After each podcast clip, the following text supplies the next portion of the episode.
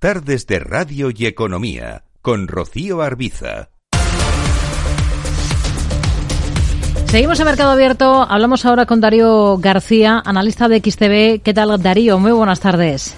Muy buenas tardes, ¿qué tal? Bueno, la macro de la jornada la tenemos sobre todo en Estados Unidos, en particular en esa referencia de los precios al productor en el país, que es un indicador muy seguido por la Reserva Federal.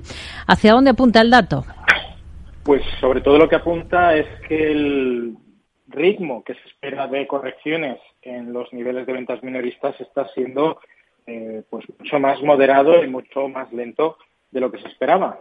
Algo que pudiera obligar, lógicamente, junto con los datos de IPC que vimos el martes y, y los datos de ventas minoristas de ayer, junto con el IPP de hoy, pues una combinación que bueno, pues nos deja una receta muy complicada para la Reserva Federal que podría seguir retrasando el planteamiento no solo de poner fin a las alzas de los tipos de interés, sino saber cuándo va a ser el primer recorte que hasta 2024 hmm. no se espera que suceda.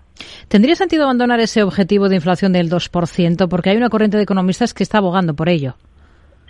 En este caso, como todo en la vida, cuando nos marcamos un objetivo y cuando dependemos de factores externos, pues lógicamente el alcanzarlo va a ser mucho más complicado. Eh, debería mantenerse sobre todo porque si seguimos estrictos, en este caso los bancos centrales mantienen estrictos sus objetivos, será mucho más fácil alcanzarlos porque si empiezan a resolver a la baja esas expectativas, desde luego sí que nos vamos a quedar mucho más lejos de ese objetivo inicial hmm. del 2%.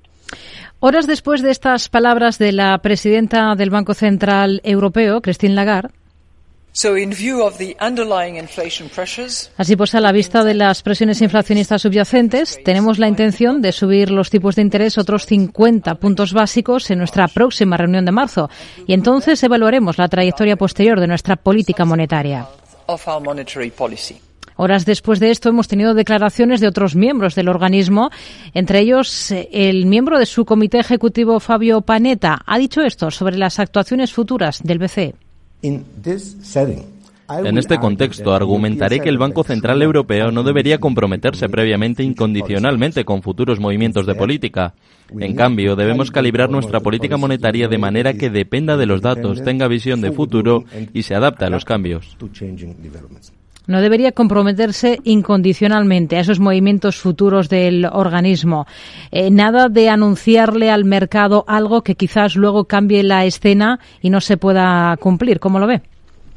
Bueno, al fin y al cabo, eh, cuando un organismo tiene unos principios y los incumple por situaciones exógenas a su propia actividad, porque lógicamente tiene consecuencias, pues puede hacer que veamos un giro de 180 grados, si tuviéramos un extremo, eh, delante nuestra. Aún así, pues está claro que de manera incondicional no hay nada, y mucho menos en política, y mucho menos en política monetaria, y al fin y al cabo, bueno, pues como es el máximo eh, organismo eh, de, política monetaria, pues puede actuar en base a lo que consideren necesario sin ningún tipo de limitación, lógicamente la propia impuesta por la economía real. Pero en este caso, hmm. creo que ni Christine Lagarde debe ser tan estricta, indicando que va a ser más agresiva o va a mantener la agresividad durante más tiempo, pero tampoco creo que, bueno, pues en este caso Panetta indique que el Banco Central Europeo no sea tan flexible. Y en medio de tantas declaraciones, en medio de todo ello, ¿Qué niveles estarían vigilando ustedes en el euro, que hoy sigue por debajo de esa referencia de los 1,07 frente al dólar? pues en este caso los datos macroeconómicos de esta semana de Estados Unidos están proyectando una precisión del dólar bastante importante. Y salvo que haya un giro extraordinario y la Reserva Federal finalmente en los discursos de sus miembros, así como en las próximas comparecencias que pueda tener Jerome Powell, muestren claramente, eh, incluso con cierta probabilidad eh, de sus propias palabras, de que vaya a haber una mayor agresividad de la Reserva Federal, podríamos ver un giro de nuevo a la baja en el tipo de cambio desde los niveles de soporte que vimos en su momento cuando el eurodólar eh, cotizó al alza por encima de los 0,96. Pero creo que la senda principal es que vamos a tener potencialmente más agresividad por parte del Banco Central Europeo que por parte de la Reserva Federal. Y eso debería seguir apreciando al euro por encima de la divisa norteamericana. ¿Y en el yen cómo ven las cosas? Hoy hemos sabido, por ejemplo, que Japón ha registrado en enero un déficit comercial de 3,5 billones de yenes.